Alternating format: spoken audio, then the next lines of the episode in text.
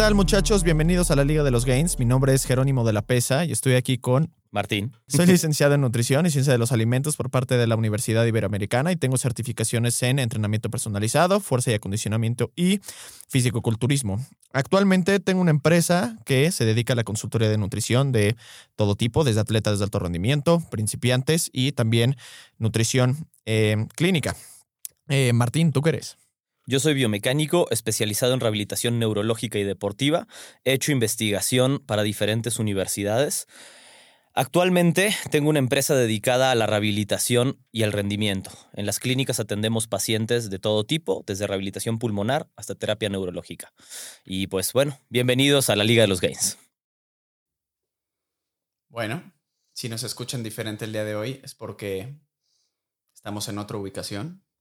Es la tercera ubicación que tenemos en siete meses, uno pensaría que somos sujetos inestables, lo cual sí lo somos. Creo que nunca hemos dudado de eso, pero eh, bueno, de una manera u otra también algo que estábamos buscando dentro de los podcasts era que eventualmente tuviéramos nosotros nuestro propio equipo, también para poder un poquito de tener más flexibilidad en temas de horarios, en temas de ubicaciones, en caso de que fuera necesario, días, ¿no? Entonces, eh, digo, agradecimientos totales a todos los estudios con los que hemos eh, trabajado. La verdad es que siempre ha sido un una buena, una buena relación, pero pues también este es un como punto hacia adelante para que nosotros nos podamos independizar. Por nos si toca volvernos expertos en audio ahora. Exacto. Entonces téngannos paciencia si los primos estamos probando entender, usar bien todo el equipo. Está, está más pro de lo que sabemos manejar. Exacto. Ustedes no lo están viendo, pero nosotros sí y sabemos de lo que estamos hablando. Después de todo llevamos dos años en la industria de los podcasts. Entonces, quién sabe, una de esas sí ponemos nosotros nuestro propio estudio. Exacto. Pero por ahora, un poco de paciencia en lo que encontramos el lugar adecuado. Exactamente. grabar con la mejor calidad. Totalmente. Todos nos merecemos. Exacto. Además, lo que importa es de lo que estemos hablando y les vale a ustedes madres en donde estemos, ¿no? Entonces, según yo. Entonces, eso crees, este, y, si, y, si, no, y si no, bueno, pido una disculpa por adelantado, que saben que no la digo en serio. Entonces, este, en fin, muchachos, el día de hoy se nos ocurrió hablar un poquito acerca de por qué no podemos entrenar los 365 días del año al más, eh, entre comillas, alto nivel, que quiere decir, pues están entrenando duro no necesariamente todos los días, sino lo que más me refiero es a todo el año. Y hemos mencionado muchas veces em, que uno tiene que descansar y que se tiene que programar, y hemos hablado un poco de programación, pero a veces creo que queda un poco el poder adentrarnos a profundidad en por qué realmente no puedes entrenar con una intensidad tan alta eh, tanto tiempo, sin descanso, sin hacer ciclos, sin periodizarte, ¿no? ¿Por qué solo te va a llevar a mm, pues, rendimiento o resultados no óptimos, digamos, por lo menos. No, especialmente si, entrenas, o sea, si estás entrenando duro para tener resultados a fin de cuentas, o sea, si tú me dijeras, los 300 todo el año entreno al más alto nivel, pues yo intuiría que realmente no te estás exigiendo el nivel en el que realmente vas a tener resultados de manera relativamente constante, ¿no? Eso yo lo entendí cuando tuve una época en la que todos los días le daba durísimo, no necesitaba mis deloads. Pues claro, porque estaba en una zona de confort. Naturalmente fue el momento en el que, pues, más estancado estaba. No que menos resultados tuviera, pero pues también cuando necesitaba estirar un poquito más esa liga de, de exigencia que hoy en día que creo que sí tengo un poco más, pues ya incluso las, las, las descargas me son obligatorias. O sea, el cuerpo me, me, obliga a la de sí o sí quiero o no, tengo que tomar esa, esa descarga. Entonces, justo la parte que, que, mencionamos de la periodización, que acuérdense que es la manipulación de variables de entrenamiento a lo largo del tiempo. Y una de esas maneras es dividiendo tu entrenamiento por bloques, por eh, mesociclos, microciclos, macrociclos, etcétera, ¿no? Para poder verlo de una manera prolongada, que es el macrociclo, por ejemplo, puede ser de un año o de seis meses o lo que dura una temporada en, un, deporte, dividiéndola en mesociclos, que serían pues, el mes o cada seis semanas que estás cambiando tu rutina, y los micros, que pues ya son pues el día a día o, semana a semana, pero sí entender que pues hay que ver el panorama más amplio, ¿no? ¿A qué le estás tirando a lo largo del año o a lo largo de la temporada? Ahora, em, es importante entender que puede haber objetivos que se pueden prestar a estar entrenando, eh, ¿cómo decirlo? como con una mayor frecuencia con menos descanso o de manera más prolongada, pero mm, eso va a depender de, como decías, el volumen de entrenamiento que estás teniendo en cada sesión, la intensidad de cada una de esas sesiones y lo que yo decía al principio, el, objetivo, ¿no? Porque si mm, al final tu objetivo es más técnico por naturaleza, por supuesto que la frecuencia va a ser un factor extremadamente importante. Pero la frecuencia, no necesariamente la carga, la intensidad, ¿no? O sea, em, entonces, si, si lo pensaras así, si dijeras, oye, yo tengo que entrenar los 365 días del año. Literalmente no puedo descansar solo un día. Em, Qué pendejo. De acuerdo, pero no puedes descansar. ¿Tú qué crees que pasaría? ¿Cómo, cómo lograrías poder cumplir esa meta? Lo, primero que yo pienso es que para eso tiene que haber un objetivo muy claro. ¿no? Si tú me dijeras como, quiero hacer sentadillas los 365 días del año, diría, bueno, pues no es ideal, pero si sí lo vas a hacer, tienes que entender. Tiene que ser una intensidad rayando en lo nulo. Sí, y además moderando y variando las diferentes intensidades para más o menos poder recuperarte, ¿no? De, ese esfuerzo de un día para otro. Además de ser muy claro en lo que acabas de decir tú. Si estás haciendo algo como el famosísimo greasing the groove, ¿no? Para volverte proeficiente en un movimiento, y ahora lo podemos, ahora lo vamos a aterrizar hacia los deportes también, pero por ejemplo en, el, una sentadilla, la clave del greasing the groove no es entrenar duro todos los días, al revés, es hacerlo lo más fácil que se pueda todos los días. Tienes que estar siempre en un punto en el que no te cuesta ni un poquito. Tienes que detener antes de empezar a sentir fatiga. Ahora, ahí la pregunta es, realmente va a ser algo eficiente a lo largo del tiempo. E, eficiente es la palabra, o sea, lo que te va a dar es eficiencia en ese movimiento específico. No necesariamente te va a volver más fuerte, pero te va, te va, a volver eficiente, ¿no? O sea, si tú dices, mi meta es poder hacer un número ridículo de lagartijas consecutivas, ¿no? Probablemente vas a tener que hacerlas todos los días. Y me estoy refiriendo a un número ridículo, ¿no? Porque, pero, pero no vas a estar, eh, digamos que la meta es hacer, no sé, 200 lagartijas seguidas. Algo que yo no conozco, sé que hay récords de gente que hace mucho más que eso, pero para la población en general, nadie hace 200 lagartijas seguidas bien hechas, bajo ningún concepto, ¿estamos de acuerdo? Estamos de acuerdo. O sea, em, si, esa fuera la meta, sabiendo que puede afectar cualquier otra cosa, pero esa es la única meta que te importa, entonces yo encontraría sentido en entrenarlas todos los días, greasing the groove. Pero de nuevo, no vas a estar entrenando cerca del fallo para llegar a 200. Al revés, te vas a estar acumulando, deberías estar empezando en un número, digamos que si ahorita puedes estar haciendo 30, tal vez estás haciendo de sets de 4 o 5 repeticiones varias veces durante el día, simplemente para ir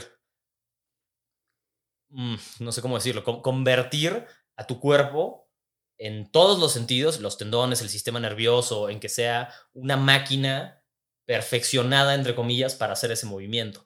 Pero estás muy lejos de el fallo o hasta de la fatiga, sino estás acumulando volumen em, a través de múltiples sesiones durante el día extremadamente sencillas. Cualquier cosa que no vaya sobre esa índole, no lo puedes hacer todo el año seguido sin parar.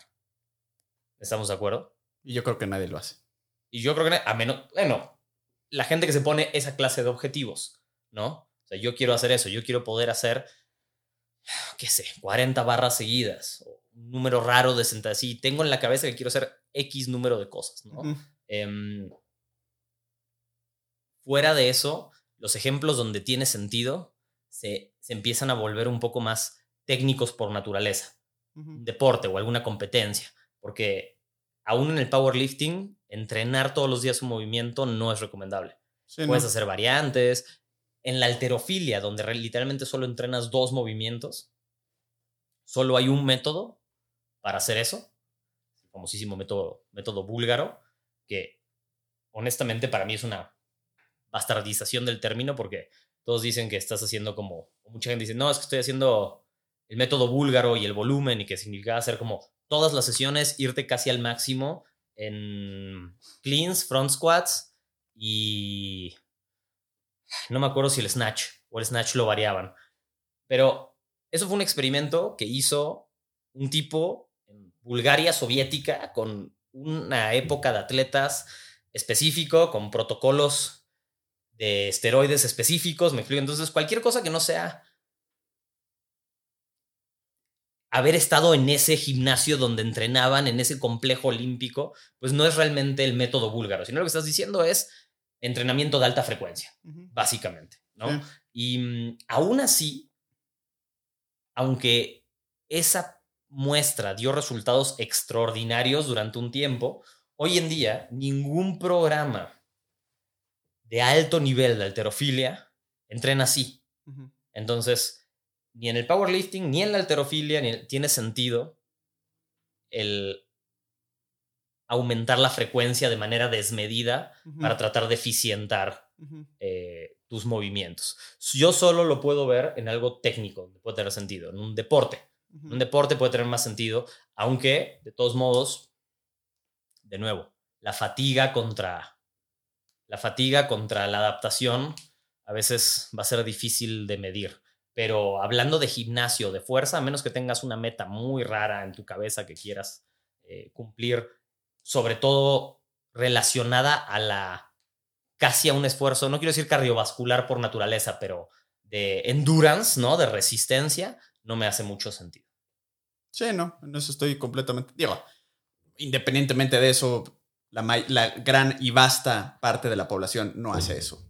¿no? De acuerdo. de, hecho, nadie lo. O sea, Casi nadie hace eso. no... no, y creo que, a ver, creo que hay maneras mucho, pero considerablemente más eficientes de hacer, por ejemplo, para la gente que sí, digo, mucha gente que, por ejemplo, hace, eh, poniéndolo en dos ejemplos distintos, eh, la gente que hace calistenia, ¿no? Quiero hacer X cantidad de lagartijas o quiero hacer X cantidad de barras. Creo que hay maneras más eficientes que hacerlas diario. O sea, puedes hacer una alta frecuencia que tal vez no requiere de que las hagas diario. ¿no? De una manera u otra, como no es además lo único que haces, muy probablemente, pues vas a acabar demasiado fatigado. Es que ahí le estás dando al clavo. Va a ser lo único que vas a hacer. Todavía puede tener un poquito de sentido. Pero si además quieres estar haciendo otras cosas, Exacto, está, muy raro. Porque aún si quieres aplicar este concepto de greasing the group, de volver fácil el movimiento, volverlo eficiente para tu cerebro, eh, tener muy dominado la coordinación neuromuscular requerida para ejecutar el movimiento, no necesitas hacerlo diario. No, y, además de hacerlo diario, digo, sí, o sea, a ver, si quieres ser mejor o, haciendo más dominadas, o haz dominadas, sí, pero hay un chingo de madres in between que tiene, o sea, es como, güey, un futbolista para ser profesional no nada más juega fútbol, ¿sabes? Ahora, te voy a decir algo muy importante. Esa taza tiene abajo la batiseñal, ya sabes, de pointing the finger. Entonces, cada vez que tomas, me siento ofendido. Entonces... Ah, sí, mira. Entonces, ahorita que tomaste dije, chale. Está bien, no fue a propósito, pero te lo mereces. Está bien, muchas gracias. es el silencioso eh, giving the finger, pero porque pues al final del día vienen muchas más cosas en medio, ¿no? Entonces, este, digo, para que lo quiera intentar, be my guest, pero creo que de maneras considerablemente más. Y si lo van a hacer, no lo hagan todo el año. Además. Pónganse un periodo, pónganse un periodo de intensificación, ¿no? Porque al final lo primero que estamos hablando es qué pasa si lo haces todo el año y aunque sea una exageración, pues todo el año o seis meses seguidos o tres meses seguidos o un mes seguido o una semana seguida, ¿no? Em, cuanto más estés prolongando esto, creo que cualquiera puede tener un periodo ventajoso de adaptaciones en shock si estás poniendo todo lo demás en el back burner, ¿no? O sea, si todo lo estás poniendo en un super hold porque tu prioridad es mejorar tu saque en el tenis y entonces sacas todos los días, entrenas saque todos los días el 80% de tu sesión, ¿no? De entrenamiento. Ok, eso tal vez te funcione para mejorar una semana. ¿No? O sea, si lo haces una semana como un periodo de intensificación, puede tener sentido. Dos semanas, no mucho más tiempo que eso.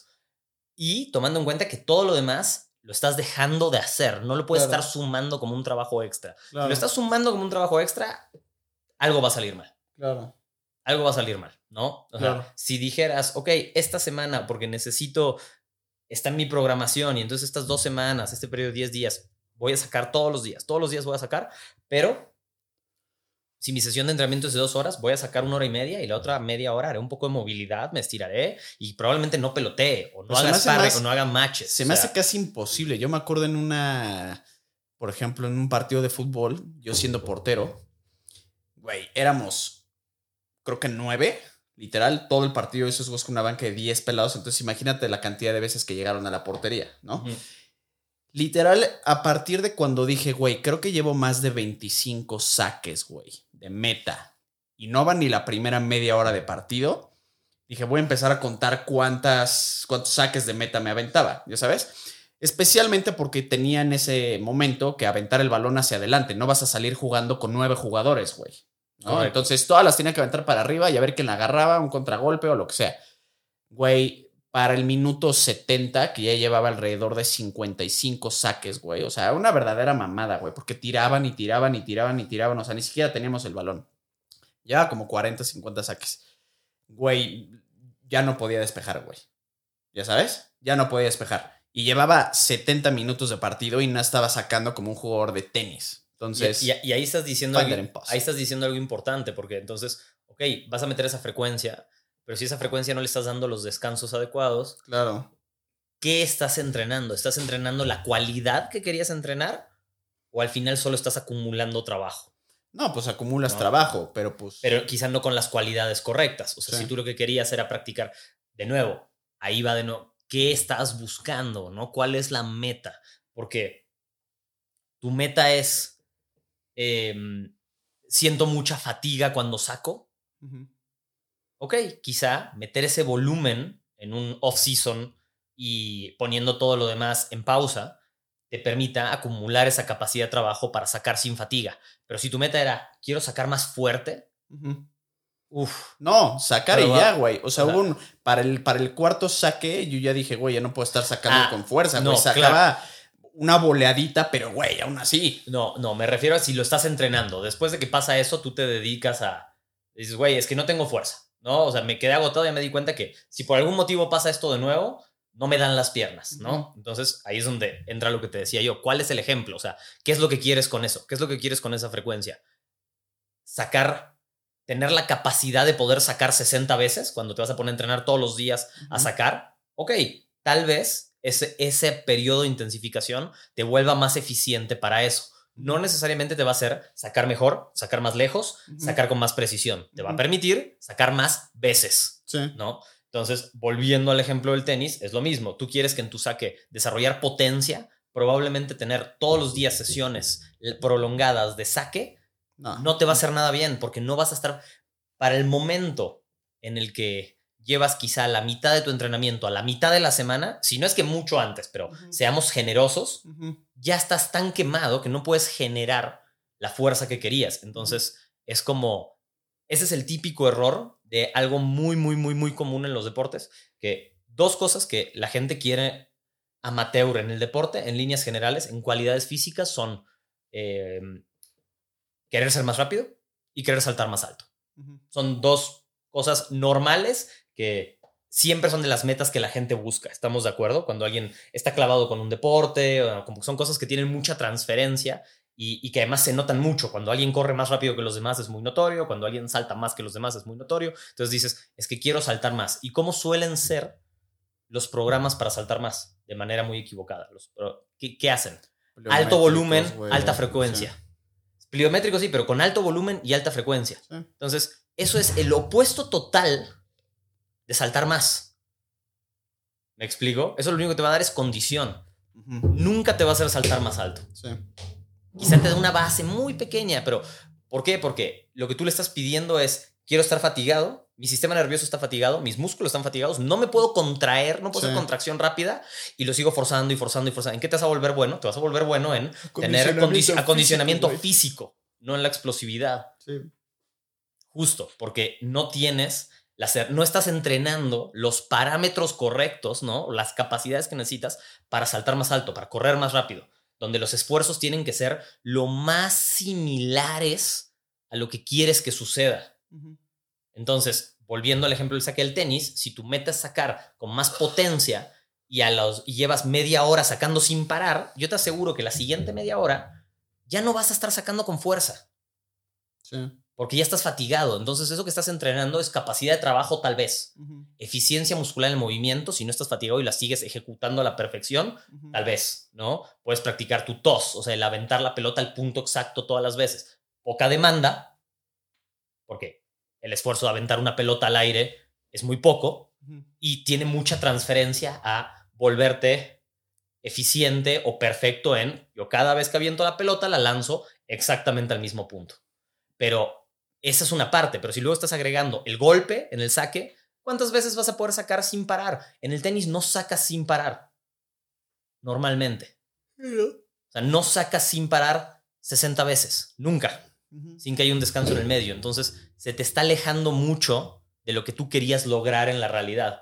Te estás desgastando y luego uno no entiende por qué. Y dice, es que saqué todo el verano, ¿no? O sea, todo el verano estuve sacando. Fue mi única prioridad. Y ahora me duele cuando saco o no saco mejor. Como, pues no, porque te volviste eficiente en sacar mal. Practicaste y metiste en tu cerebro el sacar fatigado. Entonces, a menos que eso sea un problema específico, por decir, un, sigo sobre el mismo ejemplo, ¿no? Un, un, jugador que se da cuenta que en los terceros sets de sus partidos ya falla sus saques. Ah, quizá lo que le está faltando a esa persona es tener esa eh, capacidad de trabajo o condicionamiento específico para que cuando ya está fatigado poder seguir sacando bien. Ahí podría tener sentido. Pero si esa no era la necesidad, es muy probable que lo único que tú entrenaste es para sacar bajo fatiga, cuando normalmente no sacas tan fatigado, no con esos músculos que estás fatigado. Tu cardio puede ser, o sea, tu sistema, tu sistema cardiovascular está tax, tu sistema nervioso, te sientes un poco desgastado, pero no tienes desgastado exactamente todos los músculos con los que sacas.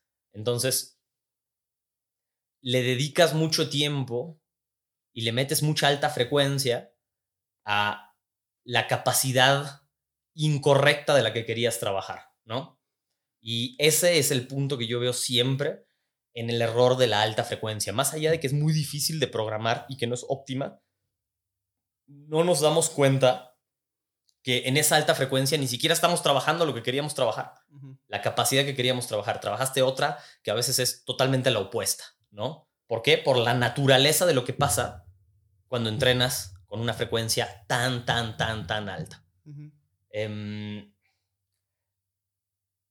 Tú has visto, por ejemplo, en el gimnasio, mm, creo que el ejemplo más normal de eso puede ser o alrededor de la sentadilla o alrededor del bench press. Creo que son dos ejercicios donde se ve mucho. Puede pasar con muchas otras, pero creo que son dos, dos en los que se ve mucho, ¿no? Porque además son dos movimientos demandantes. ¿Y mm, tú crees que pasa algo similar?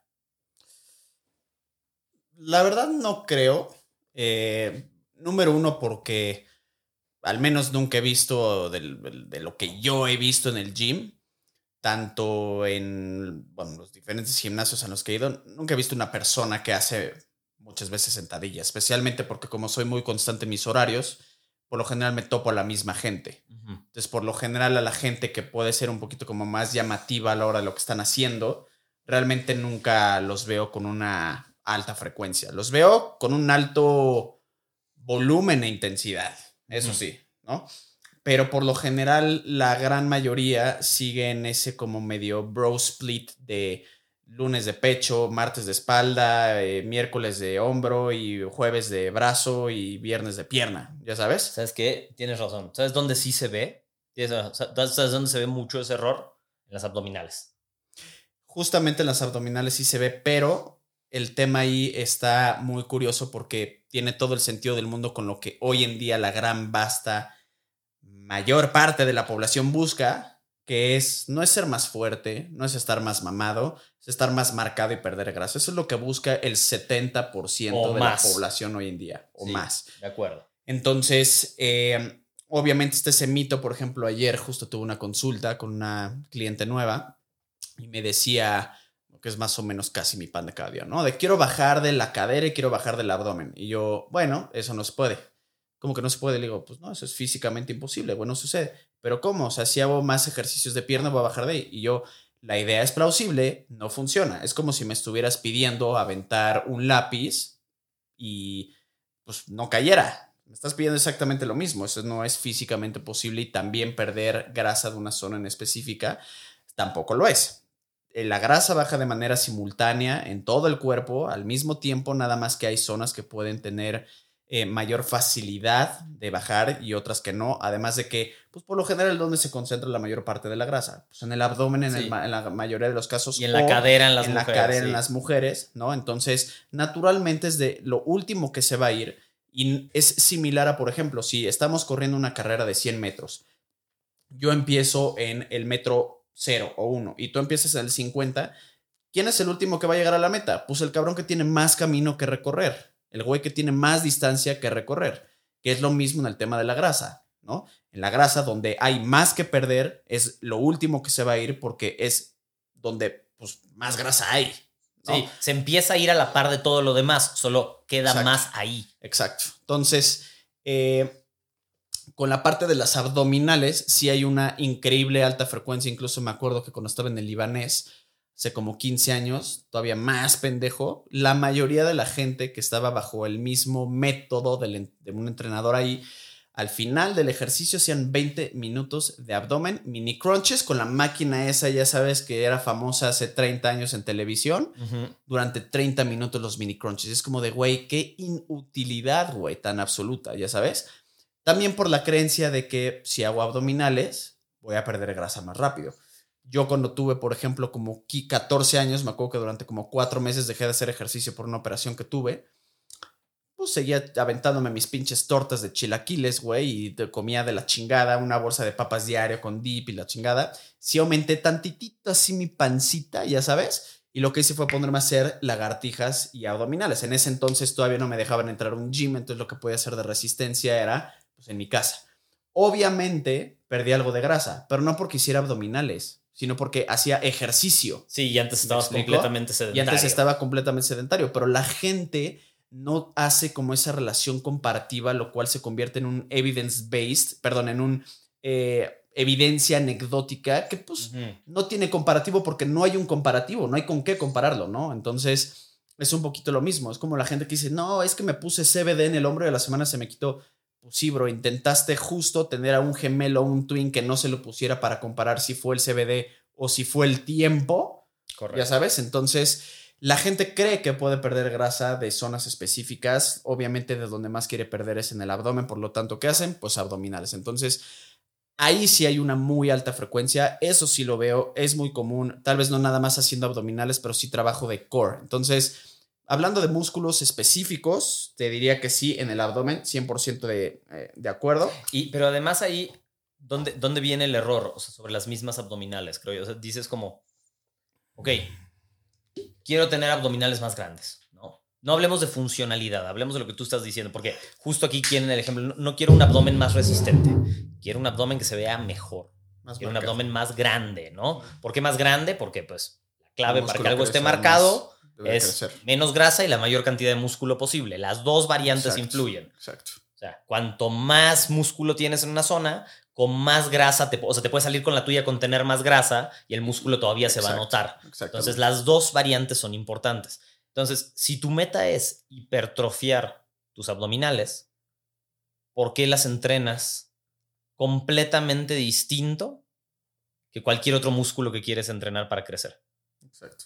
¿No? Que gente que sabe, que sabe lo que está haciendo, en, líneas generales entrena bien. Los abdominales, todos los días hago mis abs. La todos respuesta, los días hago mis abs. yo creo que la respuesta de alguien que tiene experiencia, estoy poniendo unas comillas aquí, o mínimo tiene una noción de algo, te diría que es la misma razón por la cual una persona puede caminar diario, y es porque es un músculo que tiene mucho mayor resistencia a la fatiga y que se puede recuperar más rápido.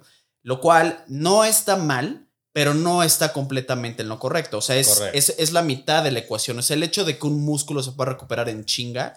No Tolera más la frecuencia Exacto. Tolera mejor la frecuencia y se puede prestar más a frecuencia o volumen más alto. Eso no significa que los principios no apliquen. Claro. Entonces, si tu meta sería tener un core, también, como lo quieras llamar, definitivamente un core más funcional, sea lo que sea eso.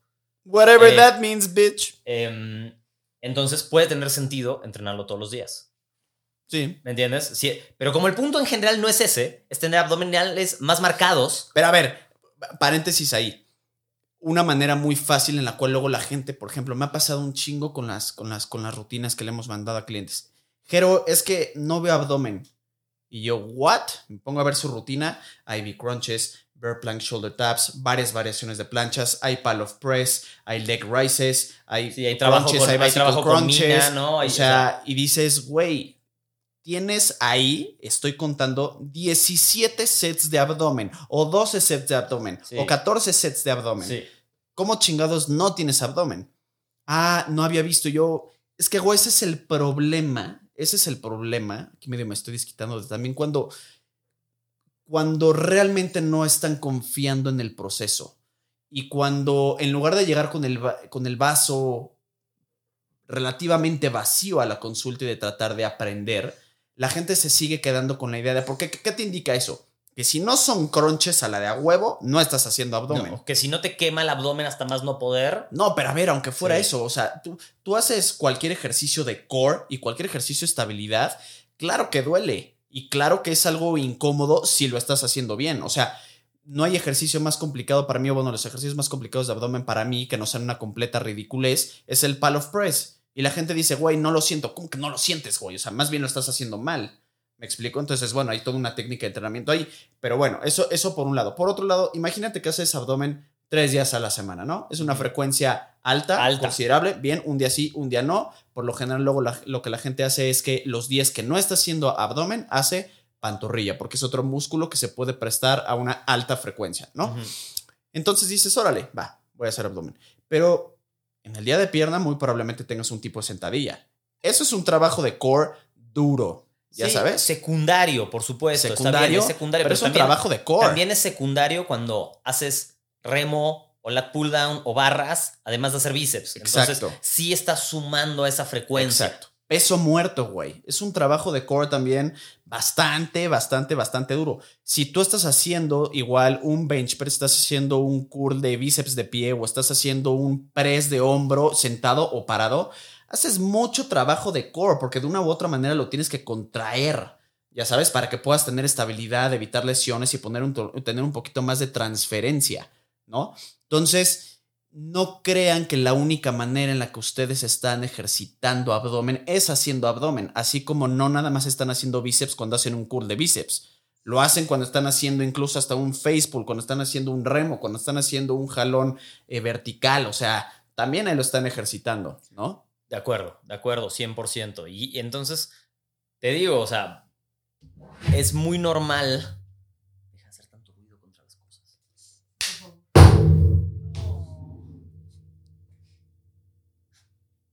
Tenía que hacerlo, dispénsenme, era la rebeldía.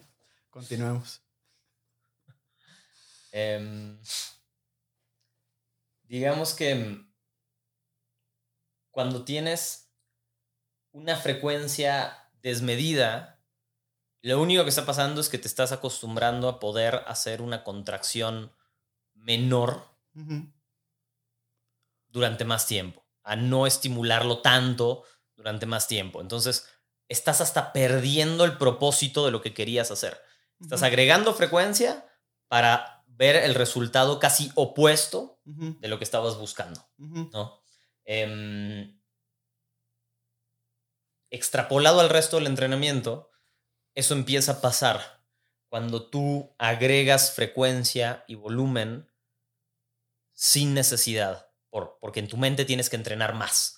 No, Tienes que más días. Y acordarnos que van de la mano. O sea, el volumen, la manera en la que se administra el volumen es con la frecuencia. ¿No? Entonces, no puedes. Si tú empiezas a sumar volumen día a día, tienes que empezar a esparcirlo de manera equitativa a lo largo, a lo largo de la semana. No puedes decir, voy a hacer 20 sets de bíceps un día. O sea, mejor espárcelos en dos o tres sesiones y así vas a tener 777 o 666, ¿no?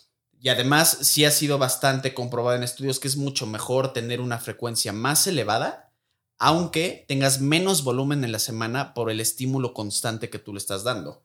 Entonces, también tomar en cuenta que no son, o sea, van de la mano a la de huevo. La frecuencia con el volumen van de la mano, la frecuencia es la manera de administrar tu volumen a lo largo de la semana.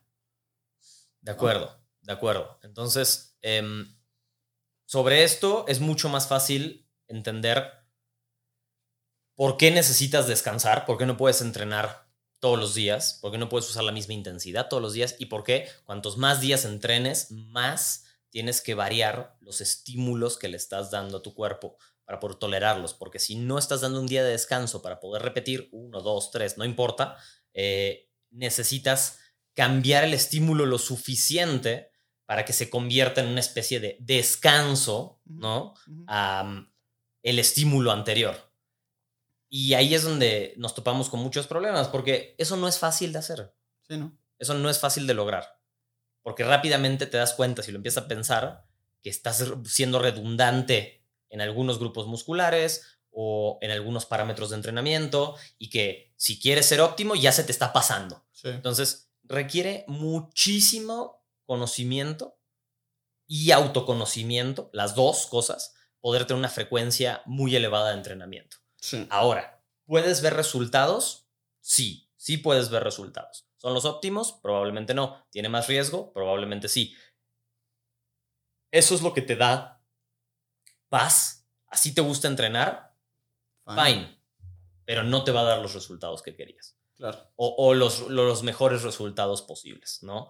Em, si vas a tener una frecuencia de entrenamiento altísima, si tú metes a entrenar, no sé, cinco días a la semana, seis días a la semana, digamos seis, ¿no? Ya una frecuencia alta de entrenamiento. Seis días a la semana, las 52 semanas del año. Em, tienes que moderar tu frecuencia. o solo te vas a estancar. el volumen en cada, en cada, en cada sesión. Sí, perdón, perdón, dije la frecuencia. Tienes que moderar tu, tienes que moderar tu volumen. Tienes que moderar tu volumen y la frecuencia en el sentido de que estás entrenando cada uno de esos días. A las dos cosas. Em, si no lo haces, lo más probable que vaya a pasar es que te vas a estancar. Y después te vas a lastimar. Yo, yo, te diría que primero te lastimas antes de que te estanques. No, sé, digamos que todo te salió bien. Sí, sí, sí. ¿No? O sea, y pues te estancas. Y luego ya no entiendes por qué estás estancado. Claro. Y porque ya no ves ningún progreso. Muy, muy típico. Muy típico. Muy típico. Y además, te metiste en un problemón porque muchas veces, ¿cómo rompes un estancamiento en líneas generales? ¿Qué haces? Elevar el volumen. Claro. Pero si entrenas seis veces a la semana, ese es justo que elevas. Exacto, exactamente. Ese es, ese es un punto esencial, güey. Justo, qué bueno que lo mencionas. O sea, ¿Qué sucede también cuando, por ejemplo, gente que lo ves en la historia clínica, ¿no? Hace ejercicio tres, cuatro días a la semana. ¿Cuánto planeas hacer? Seis. O peor tantito vengo de no hacer nada y voy a hacer ejercicio de lunes a sábado. Güey, estás aumentando el 600%. Cabrón, vienes de cero. Vienes de cero, güey. No puedes llegar y decir voy a hacer ejercicio de lunes a sábado. Porque si no, al final del día lo que va a pasar es, número uno, va a estar tan adolorido que no vas a poder rendir bien. Número dos, si tú estás haciendo seis días de ejercicio a la semana, lo único que nos va a ir quedando es que vamos a tener que incrementar el volumen en cada una de las sesiones, lo cual dudo mucho que los Rápidamente vas a llegar a un punto en el que no te puedes recuperar de esa sesión. Y en todo caso, si vamos a incrementar eventualmente el volumen, vamos a tener que ir acortando los días, porque no podemos incrementar el volumen en cada uno de esos días. Por ejemplo, yo ahorita estoy haciendo este mes seis días de ejercicio a la semana, ¿no? La gran diferencia, y estoy haciendo upper, lower, upper, lower, upper, lower, ¿no? Pero la diferencia es que en todos esos tres días, mi volumen de entrenamiento en ni uno solo de los días era igual y mucho menos mayor a lo que hacía antes. Porque tengo que al final del día recuperarme si estoy ejercitándome cada 48 horas. Y yo conociéndome necesito pues más de 48 horas para recuperarme de un grupo muscular. O sea, no hay forma en la que pueda hacer pierna con una intensidad muy elevada, con un volumen elevado 48 horas después. Entonces, por ejemplo, el día 1 de pierna, tengo solamente 8 sets de cuádriceps y tengo 7 o 6 sets de femoral, ¿no? Pero eso lo estoy haciendo tres veces a la semana. Entonces, al final del día estoy haciendo 24 sets de cuádriceps, que es como dos o tres más de lo que estaba haciendo el mes pasado, pero los estoy chiquiteando todos los días, entonces no llego a una fatiga tal en la que no me pueda mover, ¿no? Pero, pues porque yo ya llevo un, llevaba casi un año haciendo cinco días de entrenamiento, ¿no? Cinco días. Entonces, bueno, ya puedo elevar el sexto porque ya no me daba para elevarlo en esos cinco días. Entonces, ¿qué hago si quiero elevar mi volumen? Juego con mi frecuencia y aumento mi frecuencia. Eventualmente la voy a volver a bajar, pero también es el punto al que vamos en el que no puedes estar entrenando todo el año a un alto nivel, o al menos no es lo óptimo para la gran mayoría de la población, porque eventualmente o te vas a estancar o te vas a acabar, te vas a acabar lesionando. Yo he escuchado y he leído a muchos expertos decir como realmente no necesitas un deload. No se necesita un deload, no se necesita un deload. Y yo puedo decir que eso está bien, entre comillas. No se necesita un deload si sabes muy bien lo que estás haciendo y tienes todas las variables controladas. En ese caso, te la compro. Tú te programas tan bien que no necesitas un deload. En líneas generales, eso no va a suceder. Y te va a hacer bien suponiendo que estés entrenando con la intensidad adecuada. Ojo, porque si no, tampoco necesitas un deload. Claro si nunca estás entrenando con la intensidad adecuada, no hay necesidad de un deload porque pues, ¿de qué te estás descargando? O sea, no, nunca estás llegando a un punto en el que no te estés, o sea, a un punto de fatiga fisiológica en el que necesites parar un poquito. Justo, pero pues entonces también ahí está en juego el, bueno, pues entonces, ¿qué resultados tienes? ¿Has progresado a lo largo del tiempo o no? ¿Me explico? O sea, yo eh, estoy como medio parcialmente de acuerdo con eso, así como hay gente que dice, güey, no necesitas yo, lo he escuchado un poquito más eh, eh, de esta manera. No necesitas una semana de deload, sino más bien, güey, si hoy estás fatigado de las patas, date deload ese día. Y sigue, si vas así jugando y midiéndolo día a día. Pero de nuevo, porque es gente que se, o se sabe programar o se sabe autorregular muy bien. Pero eso no quiere decir que no tengas un deload. Correcto, correcto, correcto. Sí, es, es un mini deload, es una sesión más fácil. tipo de, es, un, es un tipo de deload, ya sabes. o la otra es, órale, no tienes deloads, perfecto. Pero, güey, y lo, he escuchado en mucha gente que digo, güey, ¿no haces descargas? Y dice, no. Y luego les pregunto, ok, ¿no hay semanas en las que te sientas muy madreado? Sí. Y semanas en las que digas, chale, como que hoy no puedo estar cargando los 100 libras de bench press de, en dumbbells por lado y le bajas tantito. Sí, sí me ha pasado. That's a deload. De acuerdo. No, los, no, lo, no lo sabes. Sí, no lo programaste. Físicamente el cuerpo te está demandando una ligera descarga. O si no, ¿cómo haces para nunca necesitar deloads? Ah, es que yo hago una fase de fuerza y después hago una fase ah, completamente de resistencia. Después de una fase de fuerza me paso una fase de resistencia y entonces, bueno, claro, pero estás descansando de del estímulo anterior y estás haciendo un estímulo muy diferente que te permite siempre estar en una intensidad alta, pero de nuevo bajo diferentes parámetros. Entonces, eso también es una, una manera de hacer una descarga, ¿no? Em, ahora, si quisiéramos mantener esta intensidad todo un ciclo, un, macro ciclo de entrenamiento, un año, ¿no? Em, yo creo que no es factible para la mayor parte de la gente solo por el hecho de que la mayor parte de las personas no nos programamos lo que vamos a hacer durante un año. No. Entonces, como no lo hacemos, no lo hacen, no importa. O sea, está muy difícil decir, voy a entrenar seis veces a la semana, siete veces a la semana. No sabes ni qué vas a hacer. Entonces, al final de cuando ya pasaron cuatro meses, ya ni sabes bien lo que hiciste los otros dos, los dos meses anteriores y cómo estás midiendo el progreso de lo que está sucediendo, ¿no? O tu fatiga. Entonces, ¿para qué pensar en hacer siete días a la semana de, mm, entrenamiento sin descansos si a veces a duras penas podemos cumplir cuatro bien ejecutados, ¿no? O sea... ¿Sabes qué creo? El, otro día justo estaba viendo mi mail y a mí siempre me llega una newsletter de un güey que se llama eh, Andy... Andy no me acuerdo qué, se me olvidó el nombre, pero es un güey que ha trabajado con Eric Helms. Okay. muy bueno, personal trainer, y creo que, creo que ese, güey es, este, además de es creo que es nutriólogo. O eh, registered dietitian, ¿no? Entonces, dietista, que es diferente.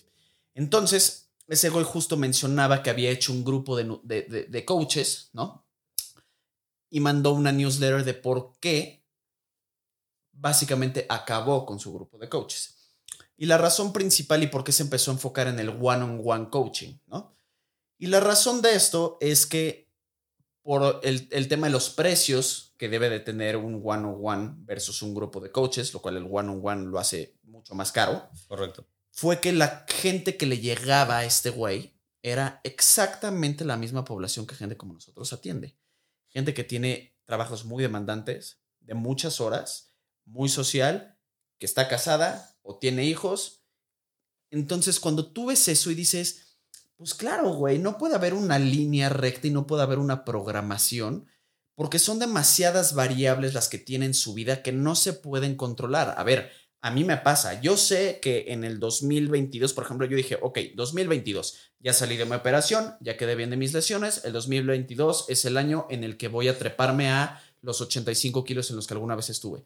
Güey, ¿Por qué no lo voy a lograr? Porque se están cruzando demasiadas cosas de chamba, demasiado eh, eh, eh, estrés. He tenido que acortar mis tiempos de, entrenamiento. digo, ahorita estoy haciendo seis días, pero güey, estoy, estoy haciendo rutinas de 45 minutos. Intensas, chingonas, me gustan, pero aún así está ese rollo. empecé una, una, una, relación que pues también los fines de semana, pues güey, sales a comer o tienes pedas o te desvelas, cosa que yo no hacía antes. Entonces, son variables que dices, pues, pues claro, güey, la gran mayoría de la población es así. Ya sabes, no estamos tratando con gente como muchas veces sí pasa con gringos, o te garantizo que si a un güey le cobramos 5 mil pesos al mes, pues tal vez considera un poquito sus prioridades o las reconsidera, ya sabes. bueno, pero porque si están pagando ciertas cosas, también habla de cuáles son sus prioridades. Sí, pero mínimo. De cierta manera, ¿me entiendes? O sea, que no digo que esté ni bien ni mal, pero si alguien dice, le voy a invertir, a ver, veo por qué esto está relativamente... Ahora, ojo, esto es, esto es población mexa, ese güey tiene población gringa, lo cual tienen una cultura del deporte y del, del físico considerablemente distinta. Pero, por ejemplo, si alguien está gastando un porcentaje considerable de su sueldo en un hobby, llámese el entrenamiento, pues de una forma u otra indica cierto nivel de interés. ¿Me entiendes? No, digo que sea 100% factible esto, porque mucha gente se inscribe a cosas y no las usa, haga cosas que no hace, es cierto, pero si realmente le estás invirtiendo mucho o poco, no importa, pero en porcentaje, algo significativo para ti, es porque, pues, uno pensaría que te importa lo suficiente como para darle la prioridad que necesitas, ¿no? Y mm, a veces ves a estas personas que, unas personas que dicen como, oye, es que están muy en forma, aunque son un poco más grandes, están muy en forma, están muy ocupados y están, ¿no? Es como, ¿cómo le hacen? Pues yo te digo muy fácil, ¿cómo le hacen? Es su prioridad. Sí, justo. No les fa o sea, la prioridad es hacer lo que tienen que hacer. Claro. Por eso están así. Y eso significa que quizá no se metieron a jugar Xbox ese día, no salieron con sus amigos, o se fueron a dormir hasta temprano, o no se tomaron eso, o no salieron a comer, o se... O sea, sí están haciendo sacrificios, les, lo están volviendo prioritario y por eso ves que se pueden hacer ciertas cosas, porque es un tema de prioridades. Claro. sin eso es muy difícil y entonces tener una frecuencia muy elevada requiere que sea tu prioridad, porque si tienes que cuidar tantas variables más para hacerlo funcionar, que si no es tu prioridad, tú solo te estás metiendo el pie. Y por lo general ese, ese tipo de gente eh, tiende a jalar al mismo ritmo, por ejemplo, su esposa es igual, su novia es igual, de amigos. su círculo de amigos es igual, ya sabes, por eso esos grupos de o es su trabajo. gym team o es su trabajo, ya sabes, pero, pero al final del día también por eso es difícil, es más, yo a la gente lo que le recomendaría es, ok, este año, ¿cuál es tu objetivo? Quiero perder peso, fine, ¿no? Está perfecto, es doable y vamos trabajándolo mes a mes porque de una u otra manera, pues vas a tener meses más ojetes que otros y por lo general la mayoría de la población va a tener meses en los que va a poder hacer más o menos ejercicio, ¿no? Correcto. Entonces yo más bien lo que, lo, lo, lo, que hago con la gente, digo, tratas de marcarlo un poquito como a, a, largo plazo, ¿no? Pero no es hasta que te das cuenta que realmente lo que piensas, lo que tenías planeado, acabas haciendo un porcentaje muy pequeño de lo que pensabas. ¿Ya sabes? ¿Por qué? Porque no entrenaste todos los días que querías, no entrenaste a la misma intensidad, no estabas durmiendo las mismas cantidades de, a mí tiempo me pasa, que te hubieran gustado. A mí me pasa constantemente que nunca termino de cumplir la meta que tenía para ese año. Y eso que trato de ponerme una meta realista. y no es por falta de ganas. Cosas pasan, la vida pasa, eventos de la vida Y tengo otras prioridades. Y hay otras prioridades. Eso es lo que pasa principalmente. También. Tengo otras prioridades. También. Entonces, pues algo tengo que sacrificar. De acuerdo. Y por aún tratando de programarme de manera realista, teniendo una idea adecuada de cuánto tiempo puedo entrenar, de todos modos constantemente tengo que estar haciendo ajustes a el volumen, a la carga, a la frecuencia, porque o no pude entrenar y entonces tengo que subir la intensidad y después darme más descanso, o no me siento bien, o estoy muy cansado, o estuve ocupado, o tengo menos tiempo. Y entonces me pasa constantemente que aún con el conocimiento para planear muy bien lo que quisiera de mi entrenamiento, me quedo bastante corto de lo que quería en el año. Pero creo que la ventaja es que, ah. digo, aunque, digo, no es como que te valga, pero haces las paces con eso, así como yo lo hago. Por ejemplo, yo, yo desde hace dos años que me he hecho rutinas bien programadas y que voy a hacer como intro semana 2, semana 3, semana 4 y deload, no ha habido un solo mesociclo, es decir, una rutina de cuatro o seis semanas, que cumpla tal cual. Por lo mismo, porque por ejemplo, tal vez una semana lo hice bien, pero es lunes y ya me vuelvo a tocar hombro y brazo y digo, güey, es que ahorita me duele esto, entonces siento que estar ahorita haciendo esos, esas elevaciones laterales no me van a sentar bien. O me duele esto otro, entonces siento y quizás que. solo te duele porque estuviste desvelado, cansado, trabajando en la computadora y no puedo Es como, bueno, pero me duele. O sea. Justo, pero eso no quita el hecho de que me duela y tengo que cambiar ese ejercicio, ¿no? Correcto. Pero también es la parte de tener justo lo que mencionaste de ese autoconocimiento suficiente para poder decir, güey, me duele, no la forzo, simplemente lo cambio, lo cual ese justo tipo de entrenamiento es un entrenamiento eh, ondulating periodization, que es algo que tú vas midiendo en el día a día para ver cómo te sientes y cómo cambias las cosas, dependiendo de pues, esa sensación. Justo, pero ve cómo te quitas margen de error si tu frecuencia es altísima. Claro. O sea, yo me pongo para entrenar tres veces a la semana, a veces cuatro. Y con eso me conformo. Y si me sobró y pude meter una extra, porque todo estaba bien, claro. increíble. Claro. Y si no, pero por lo menos trato de cuidar esas. Pero si tuviera que hacer seis, ¿cómo ajusto? ¿Me explico? No, todo es para abajo. Porque siempre estoy fallando, siempre voy atrasado, siempre estoy haciendo, o sea, nunca llego, nunca llego ni a cumplir una semana. Entonces ya empecé mal. Y además ponte que cumplí la siguiente semana. ¿Y cómo ajusto para la que sigue si estuve desvelado? Si ya, me falló una que arrastra otra, que arrastra otra porque no tengo margen para trabajar porque la frecuencia con la que quiero entrenar está desmedida. Claro. Algo que a mí me funcionó, y digo, ya te había mencionado que estas cuatro semanas han sido de las que peor he dormido en los últimos dos años. Casualmente he hecho eh, seis días de entrenamiento a la semana. Es porque justo estoy haciendo lo que para mí era inconcebible hace dos años, que era tomar siestas.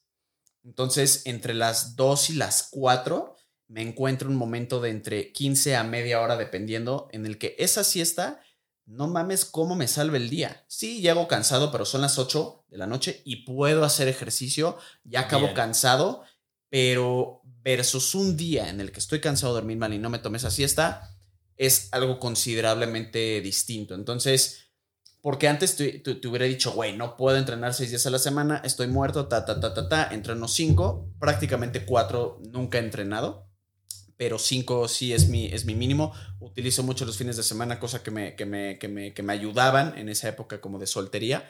Pero justo ahorita que es el cansancio mi principal limitante, las siestas son lo que me ha, lo que me ha, lo que me ha salvado. En todo caso, por ejemplo, ya planeándolo un poquito y también hablando eh, de ese ejemplo en el que dices, chale, yo pensaba una cosa en enero y ahorita es otra. De septiembre a diciembre tengo alrededor de 14 bodas en los que en pedo o no en pede es una desvelada y en domingo pues voy a estar frito, voy a estar cansado. Entonces los domingos definitivamente no voy a hacer ejercicio y es altamente probable que los sábados tampoco, ya sabes. Entonces la posibilidad existe de que por el cansancio que voy a estar teniendo acumulado, que tengan que entrenar por primera vez en mi vida de manera planeada cuatro días a la semana, porque van a estar un descanso entre semanas seguramente y a la fuerza. Y no me va a caer mal porque pues ya llevo, voy a haber llevado casi un año entrenando de manera intensa, entonces lo voy a ver como un periodo de relativo break en el Q4. De septiembre a diciembre, cuatro días a la semana, ajusto mis Tendrás calorías. dos días en los que entrenas más duro y le metes más y dos exacto, en los que te la llevas exacto. más leve Chance y el también va a quinto día existe, como, como le Sí. haces tú, entonces bueno, eh, pero lo tengo planeado para cuatro días, lo cual quiere decir que ese quinto día me suma en lugar de que yo me reste. Correcto. No, y además te permite, ok, estás en un... Te, te programaste cuatro días. Te permite que si un día te sentías muy bien y entrenaste más fuerte de lo que normalmente estás entrenando, son cuatro días, entonces te puedes dar un día más de descanso para llegar bien a tu otra sesión y saberle sacado el provecho a esta sesión en la que sí entrenaste más fuerte, en vez de decir, sí logré entrenar más fuerte, pero ya estoy golpeado.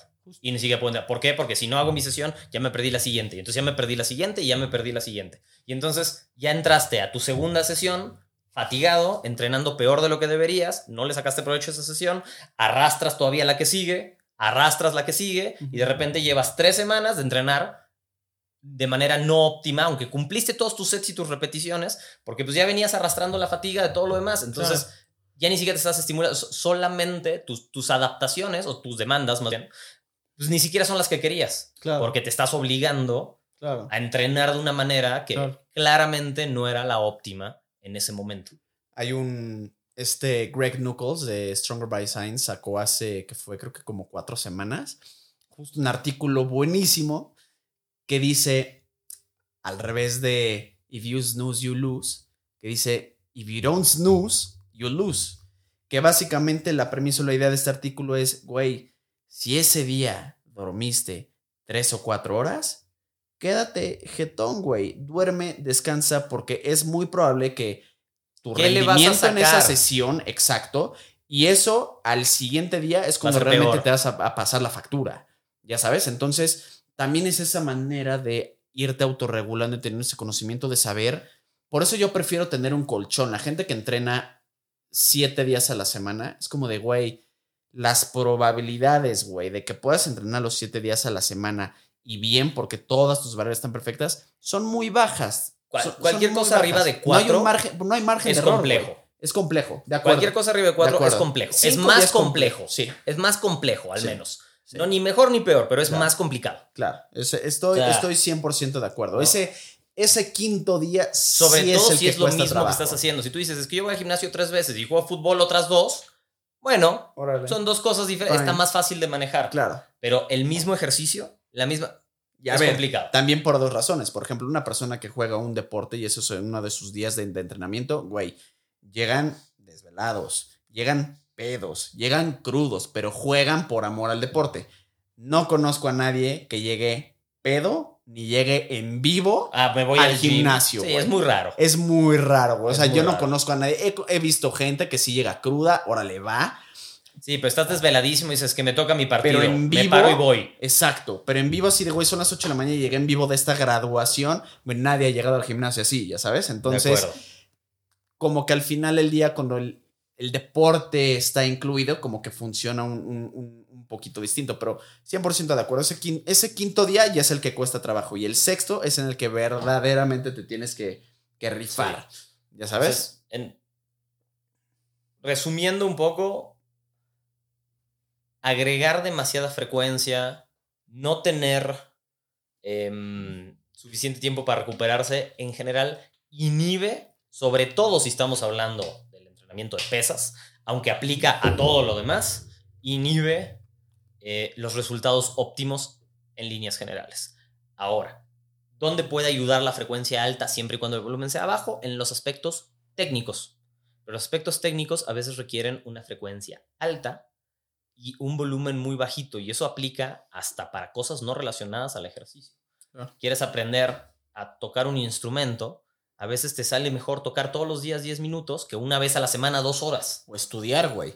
Exacto, estudiar 10 minutos todos los días en vez de que un día te tienes que sentar dos horas. ¿Por qué? Porque es algo técnico y la parte técnica funciona muy bien con la frecuencia, específicamente con la frecuencia, una frecuencia tolerable. Entonces, si estamos hablando de un aspecto técnico, ya sea deportivo em, o querer mejorar eh, una posición técnica en el gimnasio. Está perfecto. Lo puedes agregar con una frecuencia alta, lo podrías meter en todas las sesiones, pero no es, ah, yo quiero mejorar mi sentadilla, entonces cinco veces a la semana voy a hacer sentadilla. Fine, está bien.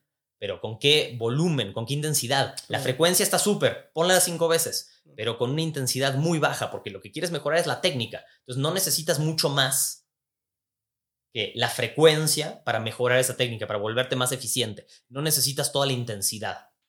De acuerdo. ¿No? Yo creo que también otro punto importante es, a ver, no tienes una fecha límite y si la tienes está en tu cabeza, pero no compites muy probablemente, ¿no? Y no compites muy probablemente y punto. Entonces, como no compites, el decir, chale, es que yo pensaba, exacto, tal vez en lugar de conseguirlo en mayo, que lo tenés planeado, lo consigues en julio, pero who gives a shit? pero probablemente va a pasar lo que siempre decimos. Quizá en tu plan ideal, por la frecuencia, si de verdad hacías todo, entrenando 52 semanas al año, lo conseguías en un año. Y si no, lo conseguías en 18 meses. ¿Va? Pero como probablemente el primero te va a salir mal, entonces, en vez de hacerlo en un año, lo vas a hacer en 36 meses. Te salía mejor desde el principio conseguirlo en 18. Justo, de acuerdo. Ah, porque las probabilidades dicen que con la frecuencia alta te va a ir mal. De acuerdo. De acuerdo. Entonces, por favor. Es la realidad. Conózcanse, conózcanse. ¿De acuerdo?